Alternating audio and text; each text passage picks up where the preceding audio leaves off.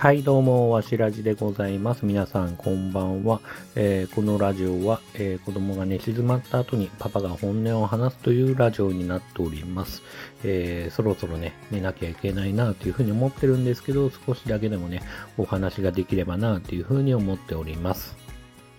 先日はですね、えっ、と、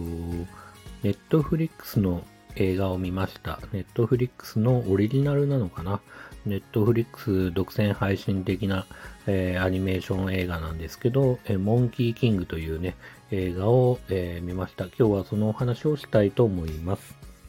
えーっとですね、このモンキーキングに関しましては、えーっと、まあ名前の通りね、こう、孫悟空の物語で、孫悟空と言っても、まあドラゴンボールのね、孫悟空 ではなくて、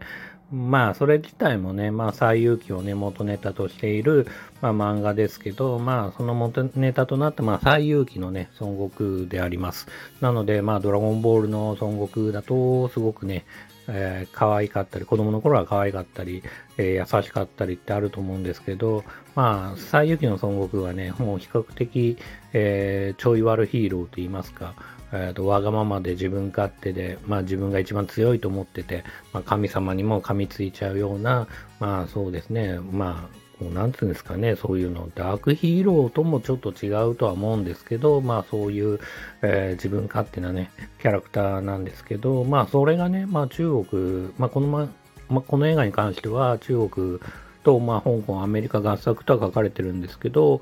まあなんか上海のアニメーションスタジオが作ったみたいで、えっ、と、まあそういう意味だとね、まあアジアの人たちにとっては、まあこうおなじみの西遊記でおなじみのさ、あのー孫悟空って感じでね、あまりね、こう、キャラクターの説明が全然ないんですよね。もう本当に話のテンポがいい代わりに、孫悟空の説明もないまま、どんどんどんどん進んでいくんで、もう本当オープニング何分かでもうすぐ、なんだろう、中ボスみたいな、あの、すっげえ強そうなライオンみたいのと戦ってたらすっげえでけえね、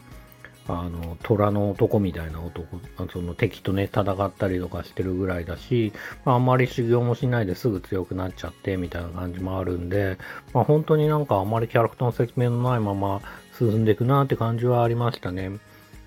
だからさっき言った通り、こう、それだけ、まあ中国の人たちにとって、まあ西遊記ってモチーフ自体の映画はめちゃくちゃあるし、で、まあ、なんか制作組織かなんかにはなんかチャウシンチーが入ってるみたいなんですけど、カンフーハッスルとか、えっ、と、少林サッカーを作ったチャウシンチーが入ってるみたいですけど、チャウシンチーの、えっ、と、西遊記もね、まあ何作かありますし、僕はもう2、3、2作ぐらい見たことあるし、で、まあそういう意味だと、もう本当おなじみのキャラクターっていう意味で、今更キャラ説明必要ないよねって感じで、どんどん進んでいくなって感じはありましたね。いきなり如意棒を持って、で、如意棒を持った途端もめちゃくちゃ強いから、もう100匹の妖怪をもうバンバンバンバン倒していくような感じでもあるし、まあその辺はね、まあ、あの日本人にとってはさっき言った通り西遊記って、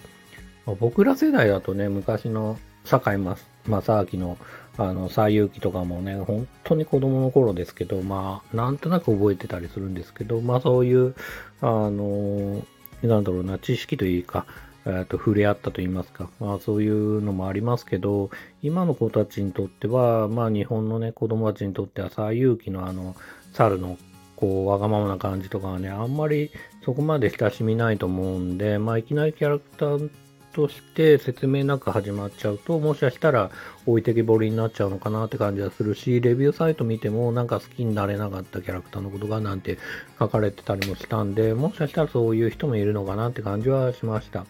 なんかキャラクターのね、深掘りは必要ないかもしんないけど、なんかこう、なんだろうな、キャラ説明もなく、かといって、なんかこういう、えー、なんだろうな、思い入れができるほどのなんかかわいそうな境遇でもないし、まあ親はいないっていう、石から生まれたから、まあ親がいないみたいな寂しそうなところはありますけど、そこまでの挫折でもないから、なんかこちらもなんかすげえかわいそうだなって感じの意識は結構低いかなって感じもするし、えっ、と、まあ、普通のね、主人公だったら挫折とかもすると思うんですけど、挫折らしい挫折っていうのは言うほどしなかったりするんで、まあ、ちょっとね、まあ仲間になる女の子が、まあ、ある理由で、まあちょっと裏切るというか、まあ村を助けたいがために如意棒をちょっと竜王に渡してしまうっていうシーンはありますけど、まあそれは別にそこまでの挫折でもないし、乗り越えられないような挫折でもないし、なんかそういうのもないんで、なんかあんまりこう、感情移入ができない、ずっと強いままみたいな感じもあるから、やっぱりキャラクターの魅力って部分ではすごく残念に思うところはあるかなって感じはしますね、この映画。あの、アクションシーンとか、まあ、その、アニメーションのテンポの良さとか、迫力とか、まあ、映像の綺麗さとか、まあ、中国映画ですけど、まあ、中国の、まあ、上海かどっかで作ったアニメーションのあ映画ですけど、まあ、クオリティに関しては何かこう、どうしてもダメだななんていう感じもないし、クオリティが低くてすごい気になっちゃってもう物語に集中できないような映画でもないし、そういうところでは全然大丈夫なんだけど、まあ物語の展開的にちょっとそういうところはあったか、キャラの魅力、魅力ですね。うん、魅力不足だなって感じはありますね。まあ僕は好きなんですけどね、あの、主人公はね。うん。だけどそうですね、そういう声はあるみたいですね。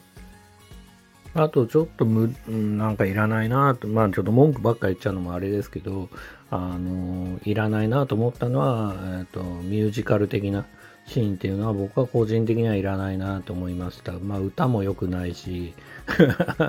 歌も良くないし、なんか物語のテンポぶった切ってるように見えて、なんか無理に強引に入れる必要性はないなっていうふうには思いましたね。まあ大人だからそう思うのか、子供だったらそれを楽しくワクワクしながら見れるのかもしれないですけど、個人的には特に、まあクライマックスで、えっ、ー、と、これから竜王と、まあ、対決するぞっていう手前で、まあ、竜王がおどけて楽しく歌って踊ってなんてやってると、まあ、緊迫感、緊迫感とか、まあ、緊張感とか、まあ、そういう、えー、感じもなくなっちゃうし、このテンションがこれ、これから伸びていくぞってところで伸びきらないというか、うん、感じもするんで、すごくね、その辺も残念には、うーん、個人的には思いましたね。ああ、これいらねえなって、下手すらもう早送りしたいなっていう、まあしなかったですけど、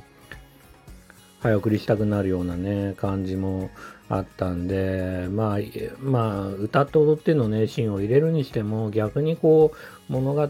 序盤で何かこう、キャラクターの説明をするとか、まあそういうところで入れてくれんならいいけど、まあ終わりの方には入れないでほしかったなっていう感じはあるし、まあもしミュージカルでやりたいんだったら、しっかりミュージカル的な要素をもっともっと入れて、アナ雪とかじゃないですけども、そっちに振り切るかどっちかなんじゃないかなっていう、取ってつけたように入れてるのがすごくね、嫌だなっていうふうには思いました。はい。というわけで、こんな感じでね、ちょっとね、文句も言ってるんですけど、まあ、トータルして、トータルしてですね、トータルすると、僕個人としては別にそこまで嫌いな映画じゃないし、まあなんか言い方難しいですけど、最高に良かったとは言わないですけど、まあまあ良かったって感じはするんで、まあこう、最遊記好きの方だったり、まあそういうアニメーションが好きだったりとかっていう方は、まあ見て損はないかなっていうふうに思うし、まあ、あの、そうですね、この手のね、アニメーション映画、ああ、そうだな。そう思うと、まあ、あれですね、こう、2023年、この映画もね、あの、2023年の、まあ一応ネットフリックスで配信された映画ではあるんですけど、今年公開された映画って言えば、その、この間の、このスタンド FM でも話した通り、ミ